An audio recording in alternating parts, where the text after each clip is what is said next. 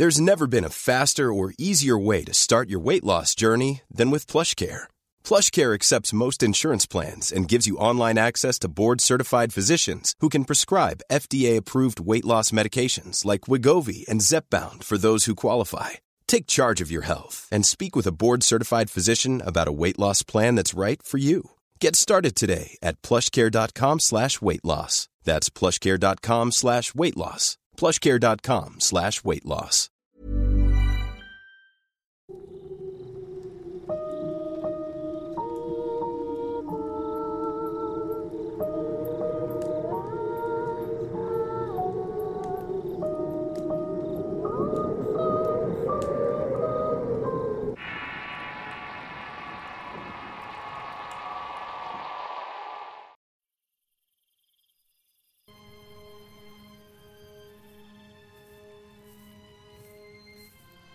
Entre los diversos temas sugeridos por los oyentes, hubo uno que estuvieron pidiendo mucho y es uno que genera cierto interés, sobre todo de aquellas personas que gustan de escuchar leyendas comunes acerca de diversos fenómenos sobre fantasmas, lugares embrujados y con presencias paranormales de distintos tipos.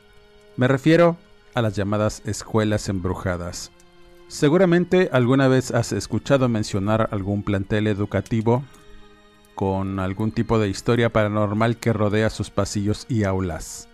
Quizá también has estado en alguna escuela donde has tenido la certeza de que hay algo extraño en su interior, o se siente una rara energía en los salones, los baños o los patios del lugar y por casualidad te enteras que allí ocurrió un hecho aberrante, un crimen, o simplemente algo sucede sin saber realmente por qué. Quizá algunos de los que me escuchan hayan tenido la mala fortuna de estar de frente con alguna aparición o alguna manifestación que revela la presencia de fantasmas, espectros o entidades de distintos tipos que se han apoderado de las aulas y viven entre las paredes de las escuelas o en salones abandonados donde de pronto surgen lamentos o se asoman entre las puertas estas presencias para revelarse o para dar una advertencia asustando a los alumnos y maestros por igual. Y a partir de ahí comienza una historia de horror, una leyenda que corre de forma oral entre las distintas generaciones de educandos que forman parte de una institución escolar.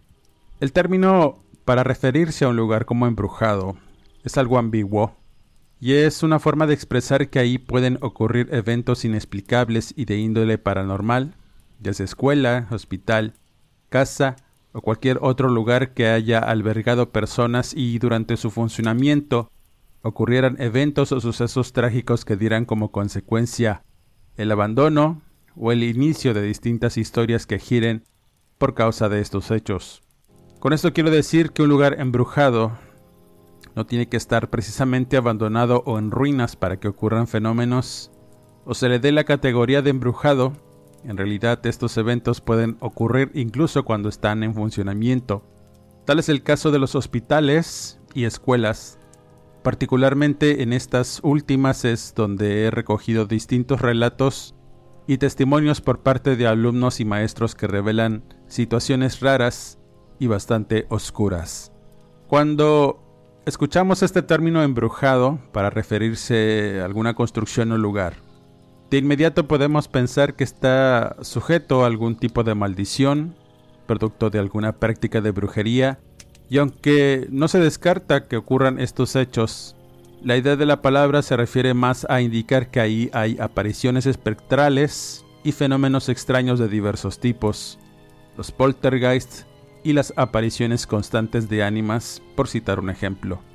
Las escuelas guardan en sus muros la memoria de cientos de personas que han estado ahí. Sus energías, deseos, emociones y situaciones esotéricas llevadas a cabo entre sus paredes. Situaciones que pueden alterar la realidad por breves instantes, abrir portales hacia otra realidad más peligrosa de donde surgen habitantes del inframundo que encuentran libertad en los pasillos y aulas.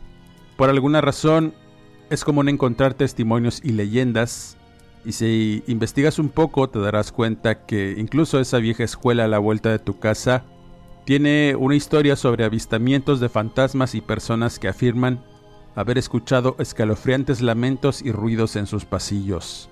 A lo largo y ancho del país se saben de muchas historias espeluznantes y extrañas que tienen que ver con escuelas y centros educativos. Seguramente cuando fuiste un alumno te enteraste a la hora del recreo y entre conversaciones con tus compañeros de esa vieja leyenda que nos indicaba que la escuela estaba construida sobre un antiguo cementerio y se corrió el rumor que unos alumnos habían encontrado incluso dientes y huesos humanos surgir dentro de la tierra de la cancha de fútbol y que además la escuela fue escenario de eventos trágicos como suicidios, crímenes o muertes inexplicables de algún docente o personal que laboraba en este sitio. A veces la fantasía sobrepasaba la realidad, pero en la mayor parte de las leyendas había algo de cierto, había eventos trágicos y ciertamente el lugar donde fue construida. Quizá no hubo un cementerio, pero sí algún cuerpo enterrado, o fue un lugar ideal para hacer algún tipo de invocación o brujería que abrió un camino al más allá y no fue cerrado debidamente. Aunque suene descabellado, es más común de lo que se pudiera llegar a pensar. No es de extrañar entonces que muchas escuelas y campus alrededor del mundo estén supuestamente embrujados. A través del tiempo he leído muchos casos de este tipo, desde cuadros de héroes nacionales poseídos hasta fantasmas burlones y poltergeist que hacen travesuras, sin olvidar duendes, elementales y fetiches de brujas dispersos por diversas áreas. En todas podemos encontrar historias y leyendas que son tan variadas como escalofriantes, y aquí entra un punto importante en este tema, y es que mientras unas escuelas parecen querer ocultar hechos aberrantes y bochornosos para evitar problemas con el alumnado y sus padres, otras parecen no temer y adoptan abiertamente la reputación de tener eventos paranormales que ocurren con frecuencia.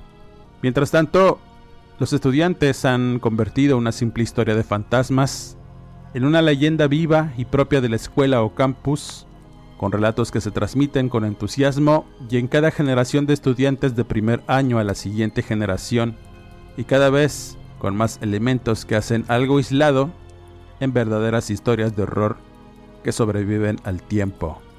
Si bien algunas historias rayan en lo fantástico y no sean ciertas, hay otras que son espeluznantes y ciertamente en aquellas escuelas antiquísimas, cuyos muros llenos de historia también albergan fantasmas de ese pasado, de cuando se levantaron sus muros, y si investigamos un poco vamos a encontrar que cerca de donde vivimos hay lugares envueltos en misterio, con leyendas transmitidas de forma oral durante años, y aunque, y con las circunstancias actuales, es posible que los nuevos planteles tengan un trágico pasado, y paredes tintas en sangre sin saber realmente que algo ocurrió ahí.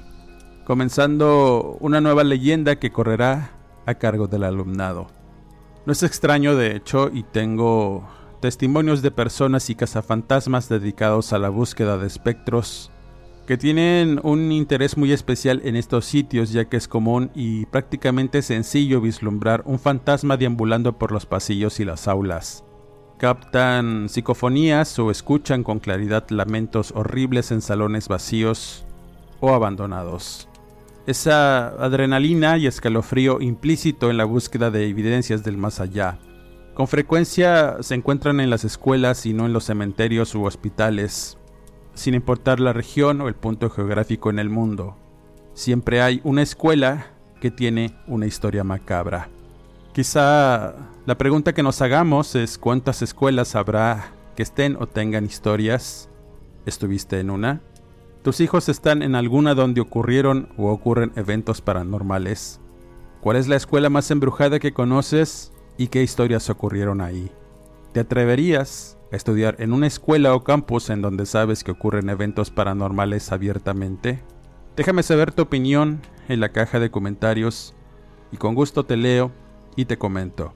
Finalmente, y en los relatos relacionados, hay un amplio compendio de historias en cualquier parte, sin embargo, y como ya es habitual en este podcast, hablaré de aquellas que a modo personal he sabido y me han compartido a través del tiempo, y puedo decir con certeza que no será el único podcast en el que contaré este tipo de anécdotas sobre escuelas embrujadas. La primera de estas historias me la cuenta una amiga cercana cuyo nombre es Rocío, a la cual le mando un saludo cordial si me está escuchando. Una noche y después de una reunión de amigos, se quedó conversando conmigo, primero para exponer un caso muy raro que le había pasado, y la tenía al borde de la locura y el temor cada noche al cerrar los ojos e imaginar una situación bastante extraña que estaba enfrentando. Ella se había graduado como educadora, consiguiendo un empleo en un kinder prestigioso y bien acreditado. Al ser su primer trabajo le costó un poco adaptarse, sin embargo sabría trabajar con niños y desempeñar las funciones propias de su profesión. Era un tanto extenuante porque las jornadas eran dobles en ese lugar, aunque la paga era muy buena. Con el paso de los días empezó a darse cuenta que algunas compañeras Recorrían algunos salones y pasillos acompañadas cuando habían entregado los niños. Ella no tenía esa función cuando terminaba los turnos, pero notaba que algo no andaba bien. Fue durante un convivio con unas compañeras que se enteró de la supuesta presencia de un niño fantasma en el kinder guardería. Al principio imaginó que las compañeras le decían eso como una especie de broma por ser nueva, pero al ver la seriedad en sus rostros y palabras, comenzó a dudar. Aunque nunca fue una persona que creyera en tales cosas, una idea se instaló en su mente, pero lo dejó pasar. A partir de enterarse sobre ese supuesto fantasma, comenzó a notar cosas que antes no había tomado en cuenta. Durante el primer turno, las educadoras debían llegar a las 6 de la mañana y arreglar las aulas para recibir a los menores, además de los comedores a ella le tocaba organizar un aula de descanso donde se tomaban las siestas y se hacían ejercicios de coordinación motriz, por lo que había muebles acolchados y pelotas de colores en una amplia alberca donde los niños jugaban. Rocío, cada que llegaba, se daba cuenta que muchas de las cosas estaban desacomodadas, las pelotas en el piso, las colchonetas fuera del lugar y además de los juguetes que estaban regados por todas partes. En un principio imaginó que la persona que le tocaba el turno de cierre no limpiaba u ordenaba, pero después supo que ella era la única responsable en este sitio, así que fue más cuidadosa en ese respecto antes de irse, cerrando debidamente la puerta y dejando todo en orden. Su sorpresa fue mayúscula al abrir al día siguiente y vio el desorden. Era imposible Así que indagó entre el personal de intendencia si alguien había entrado después de que ella cerrara, y la respuesta la dejó helada. Una de las conserjes, y a modo de broma, le dijo que ese salón era donde se aparecía el niño fantasma con mayor frecuencia. Dichos que no agradaron nada a Rocío por lo que se alejó con cierto malestar, pero con esa idea en su cabeza esa idea le empezó a generar cierto malestar y nerviosismo, sobre todo cuando se quedaba sola en esa aula, rodeada de un silencio raro y un ambiente al que definía como pesado, y cito sus palabras. No te puedes imaginar esa ansiedad que se siente al estar en un cuarto cerrado, silente y con una sensación helada recorrer tu cuerpo. Intentaba ser racional, usar la lógica y las explicaciones a todo eso, pero la idea de imaginar que estuviera en un lugar con un fantasma, a pesar de ser escéptica, te hace imaginar una mínima posibilidad y más por todo lo que te rodea. Tu mente te hace jugadas horribles al percibir ruiditos, susurros atrás de tu oído y sombras pasar por el rabillo del ojo. Eso es el principio de enfrentar algo paranormal, comentaba Rocío. Ante la situación, su mente comenzó a doblegarse la idea y buscó la manera de solventar esos temores por lo que pidió un cambio al área de entrada y canalización del kinder, en donde recibían niños y los entregaban, además de otras actividades de control. Ese cambio implicaba más trabajo, y a pesar de no estar lista para ello, pidió encarecidamente no estar en el área de aulas donde se sentía el ambiente más pesado y hostil, quizá producto de su mente y los rumores que escuchaba de las compañeras la directora del plantel simplemente se mostraba escéptica, diciendo que se trataban de juegos entre compañeras, o chismes sin sustento para hacerlas renunciar. Rocío sabía que eso no era verdad, algo había y lo descubriría días después. Fue durante los desayunos de preescolar, la población de menores sumaba 25 y debía colocar las charolas donde se servirían los alimentos. Ese día en particular estaba lloviendo torrencialmente por lo que solo asistieron 15 menores, mismos que esperaban en un aula visual donde Rocío debía encaminarlos en fila y tomados de la mano hasta el comedor conforme iban avanzando y cantando canciones infantiles de ronda. Uno a uno empezaron a tomar sus lugares en las mesitas mientras Rocío los contaba. Al contar 16, se quedó pensando en que quizá había llegado uno más por lo que se apresuró a poner una charola adicional, pero al colocar los alimentos, la señora de nutrición le dijo que solo había hecho 15 de acuerdo a un listado de asistencia y no había más niños. Rocío, un poco molesta, se refirió al 16 que estaba sentado en una periquera. La señora salió para confirmar pidiendo que todos alzaran sus manos para contarlos, y al hacerlo, en efecto eran 16 al pedir que mostraran sus rostros para ver quién era el niño que llegó. Ambas mujeres se quedaron petrificadas al comprender lo que estaba pasando. Cuando vieron la carita del menor en la periquera, no tenía color. Era como si estuvieran viendo a una persona en blanco y negro frente a ellas. La señora de nutrición se quedó pasmada en tanto se recargaba en la pared orando, con sus manos juntas. Y Rocío no podía hacer nada más que cerrar sus ojos con el corazón temblando y sin poder gritar o emitir algún ruido a fin de no asustar a los demás menores. El tiempo se detuvo para ambas mujeres que no daban crédito a lo que estaban experimentando. Era imposible para mi amiga, pero lo había visto. Había visto esa carita infantil sin color y con semblante extraño pidiendo una charola de comida. En ese momento quiso salir huyendo del lugar para no volver. Finalmente, las historias eran ciertas. Había un niño fantasma en el kinder y no sabía cómo actuar o qué hacer. Hasta que la señora cocinera le dijo que aún no se acostumbraba a ese niño y su presencia. Era inofensivo pero impresionaba verlo. Sin poder creer lo que decía la señora, Rocío tomó valor al escuchar que los niños estaban inquietos por tomar su desayuno, así que, y con todo el aplomo que le quedaba, salió pensando que vería al niño fantasma y para su sorpresa, Solo estaba la charola en la periquera y una sensación de pavor que la mantuvo nerviosa todo el día. Con la mente bloqueada y llorando inconsolablemente, pasando la mayor parte del tiempo en lugares donde nadie la podía ver, cuando tenía la oportunidad, se desahogaba pensando en qué estaba pasando en ese lugar.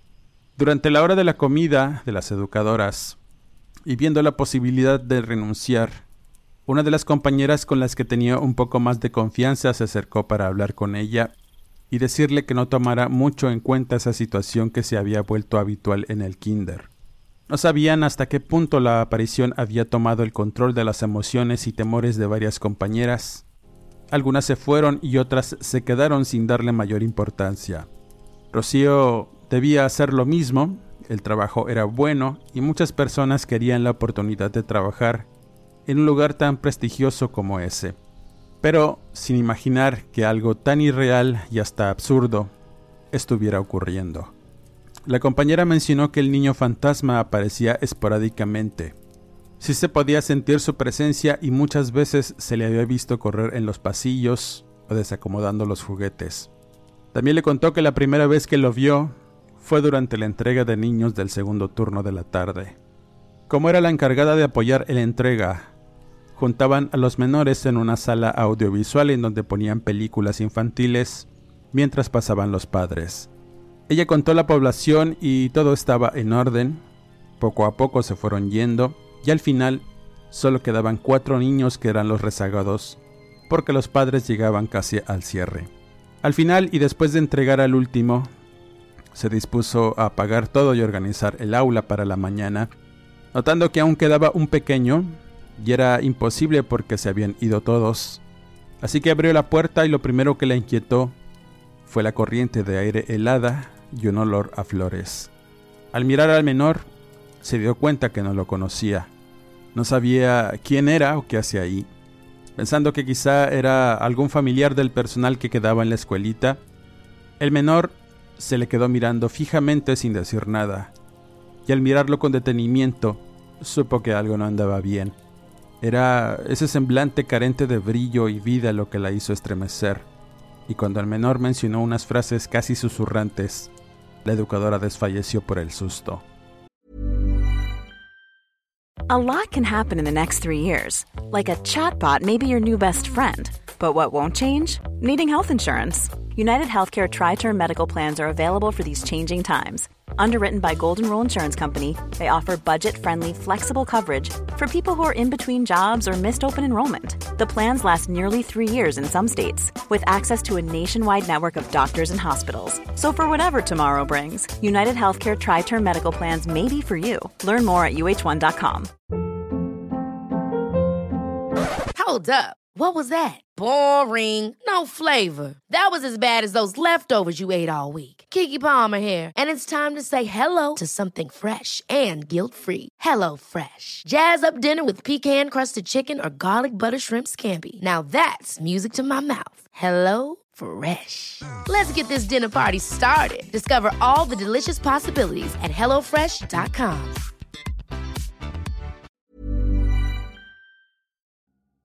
La primavera está aquí, así que es el mejor momento para sacar lo viejo de la rutina y vivir nuevas experiencias, entre ellas nuestros estrenos de terror, y hasta una nueva manera de obtener dinero con tus compras gracias a iBota.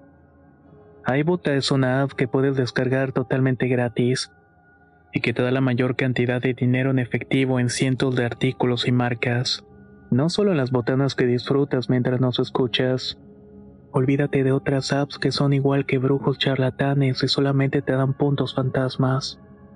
Con iBota simplemente agrega tus ofertas a la aplicación y obtén dinero real que podrás transferir a tu cuenta bancaria, PayPal o tarjeta de regalo. No lo dudes y únete a una comunidad con 50 millones de usuarios que ya disponen de los beneficios de más de 2.700 marcas y tiendas, como Lowe's, Macy's, Sephora y Best Buy. Y para que termines de convencerte, en este momento iBota está ofreciendo a nuestro público 5 dólares solo por probar iBota usando el código ROR cuando te registras. Solo tienes que ir al App Store o Google Play Store y descargar la aplicación iBota gratis para comenzar a ganar dinero en efectivo y usar el código ROR. Esto es iBota en Google Play o App Store y usa el código ROR. Aprovecha los nuevos comienzos y corre a descargar la aplicación para ganar más cashback.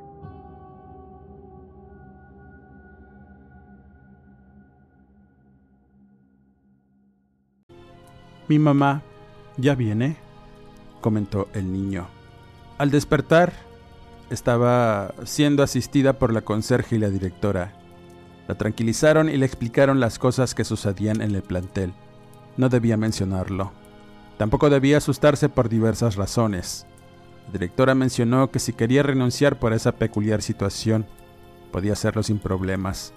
Pero los mismos consejos que le dieron a la mujer, también se los mencionó a mi amiga Rocío, que poco a poco se tranquilizó, pensando en la imposibilidad de la situación y lo extraño de saber que algo raro ocurría en un lugar tan especial como un kinder guardaría.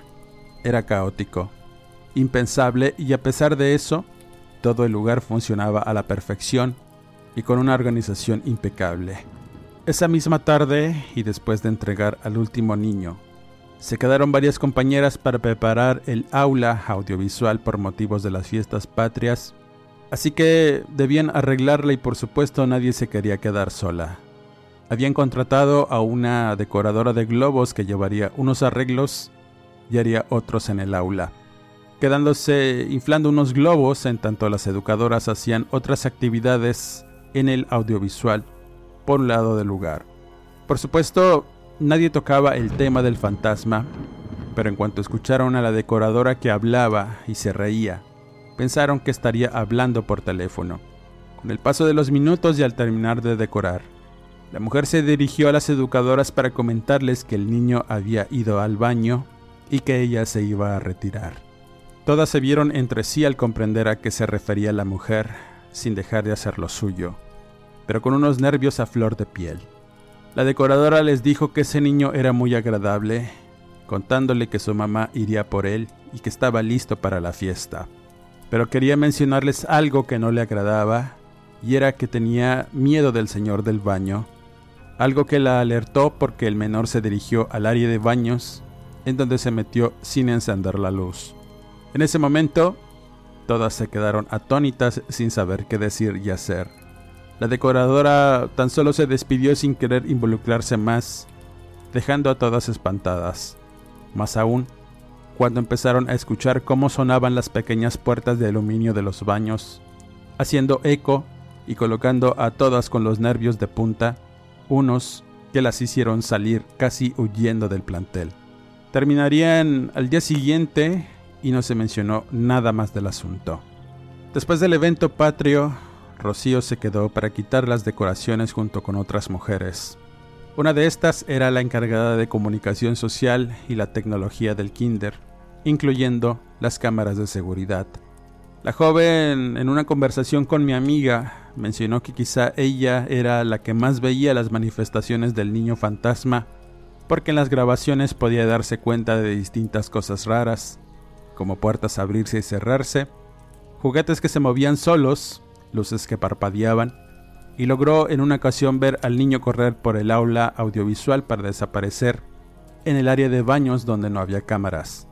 Ella tenía la certeza de que algo malo había ocurrido en ese lugar desde mucho tiempo antes que la escuela se levantara, ya que en ese terreno había pertenecido a otro kinder, aún más antiguo que cerró repentinamente, quedando muchos años en el abandono hasta que el dueño del nuevo kinder compró el terreno y construyó la moderna escuela. Ella suponía que quizá la aparición del menor tenía alguna relación con algunos eventos anteriores.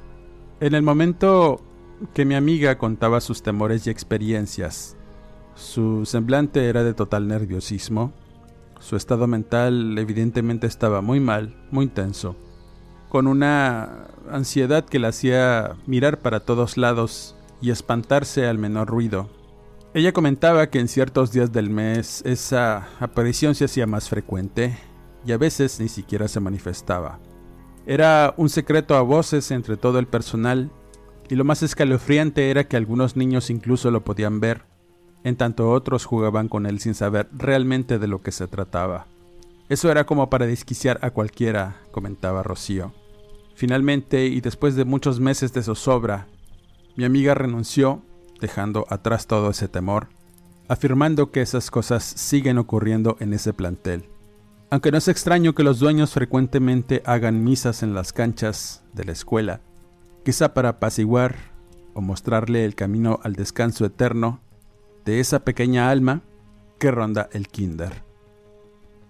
La siguiente historia llegó a mí por el testimonio de una oyente del canal, la señora Rojas, a la cual le extiendo un afectuoso saludo y un agradecimiento para la realización de este podcast. La señora tuvo una experiencia única mientras estuvo en un internado de monjas en la ciudad de Puebla.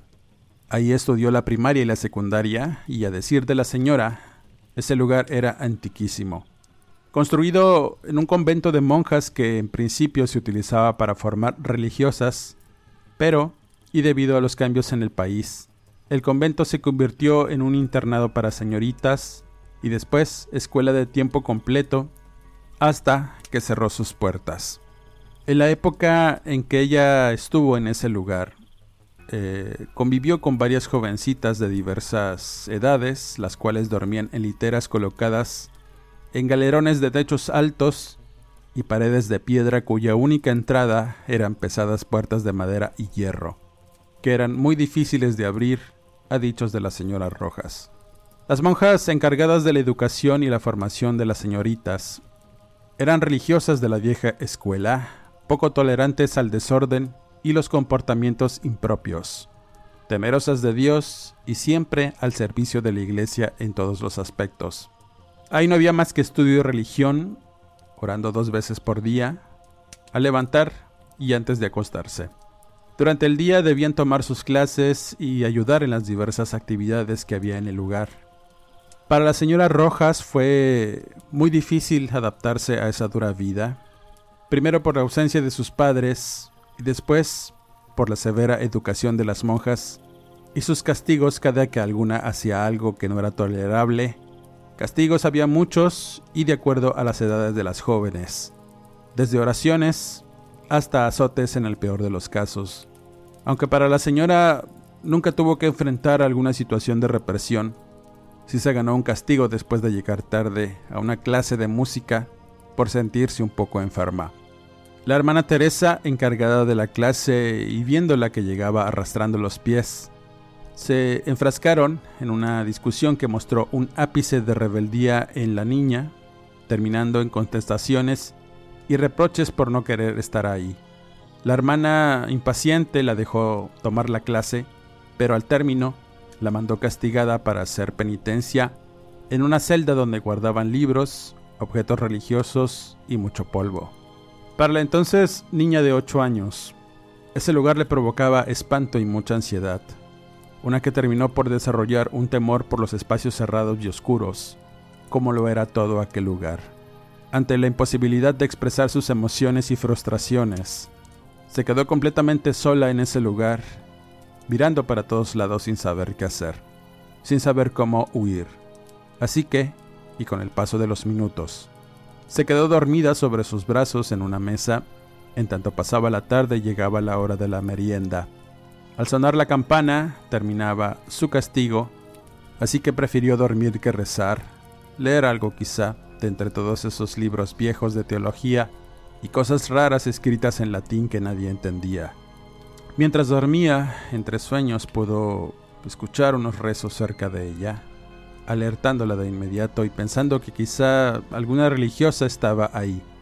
Al incorporarse y ver que aún estaba en aquella celda, miró con cautela a su alrededor, buscando quien estaba rezando casi en susurros.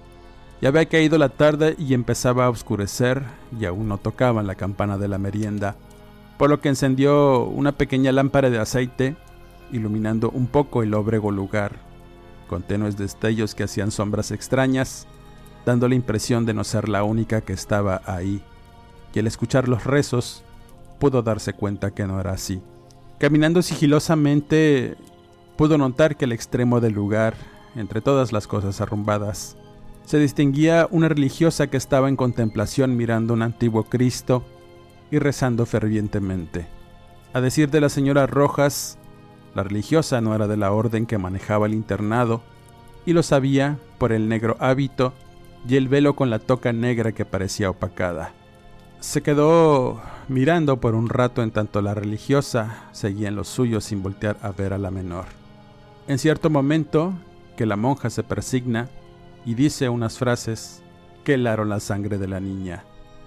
Aquí está el Santísimo, ¿vienes conmigo?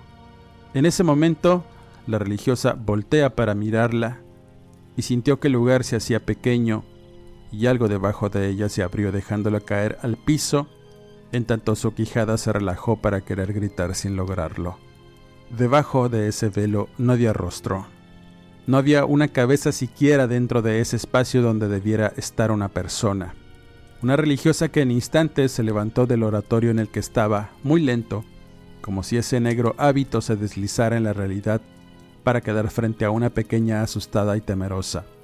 En cuanto aquella monja empieza a desplazarse de forma sutil y vaporosa con el hábito arrastrando en el piso, la niña corre, tirando la lámpara y quedándose en la total oscuridad, haciendo más difícil la huida, tropezando y cayendo al piso en varias ocasiones hasta que finalmente llegó a la pesada puerta de hierro que con mucho esfuerzo terminó por abrir y salir corriendo, además de gritar por todo el pasillo hasta el comedor, donde ya estaban todas las jovencitas tomando la merienda.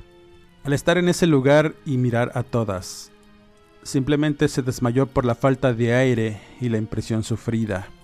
Al despertar, estaba en la enfermería donde la atendía una monja, y al mirar el hábito, creyó que aún estaba en aquella celda donde enfrentó al espectro. Pero al mirar la blanca y reluciente tela de la monja enfermera se tranquilizó. La mujer era más amable que todas, Tenía una voz que tranquilizaba por lo que conversó con la menor para calmarla, preguntándole qué le había pasado. Ella le contó la situación con la hermana y su castigo, además de la aparición de la monja fantasma. La hermana, negando con la cabeza, le externó su preocupación y le dijo que sería mejor que no hiciera enojar a la hermana Teresa, la encargada de la clase de música. Ella aplicaba ese castigo de mandar a las niñas a esa celda donde todas las monjas sabían que se manifestaba la religiosa fantasma. Ella había sido una monja de cuando el internado era convento y todas conocían su trágica historia, en especial la hermana Teresa que había sido su amiga y ambas tomaron sus votos el mismo día. A decir de la enfermera, la religiosa se enamoró de un seminarista que asistía al párroco que iba a oficiar las misas los domingos. No se sabe hasta qué punto llegaron las cosas entre ambos, pero la hermana Teresa fue quien se dio cuenta, reprochándole y señalando su comportamiento ante la superiora, que de inmediato la mandó encerrar en esa celda como castigo y para evitar que se siguiera viendo con el seminarista, al cual también reprendieron, separándolos a ambos. Eventualmente, y por el encierro, la religiosa terminó muerta en ese lugar, víctima del olvido y el desprecio de las demás religiosas. La encontraron precisamente en ese oratorio sin vida, y su única compañía fue ese Cristo antiguo al que le rezaba diario, pidiéndole perdón por sus culpas, hasta que finalmente murió.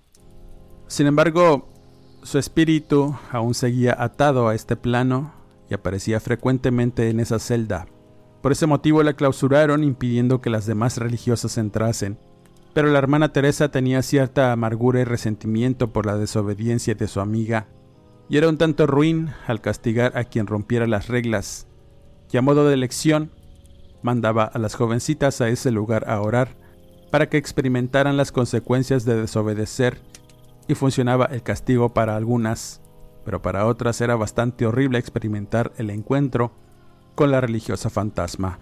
Para la señora Rojas fue triste y pavoroso pensar en estar en aquel lugar. Era horrible. Pero no tenía más opción que callar y aguantarse hasta que pudo salir de ese sitio después de graduarse de secundaria, dejando tras de sí un amargo recuerdo y un espanto que la marcó de por vida. La situación con la monja era un secreto a voces y todas temían ser castigadas por la hermana Teresa así que siempre obedecieron y trataban de no hacerle enojar porque de algún modo quien entraba a esa celda salía siendo otra persona, más obediente, con mayor temor de Dios y a la monja fantasma. Con esta historia cierro este podcast agradeciendo a las personas que me ayudaron para la realización del mismo. Suscríbete al canal y activa las alertas si te gusta este trabajo, compártelo y regálame tu pulgar arriba.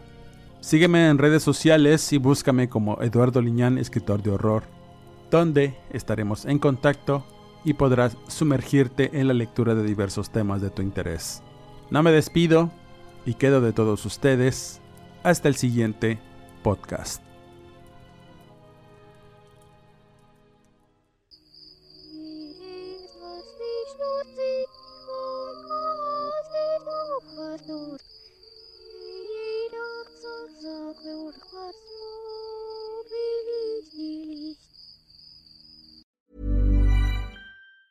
Ever catch yourself eating the same flavorless dinner three days in a row? Dreaming of something better? Well, HelloFresh is your guilt-free dream come true, baby. It's me, Kiki Palmer. Let's wake up those taste buds with hot, juicy pecan-crusted chicken or garlic butter shrimp scampi. Mm. Hello Fresh. Stop dreaming of all the delicious possibilities and dig in at HelloFresh.com. Let's get this dinner party started.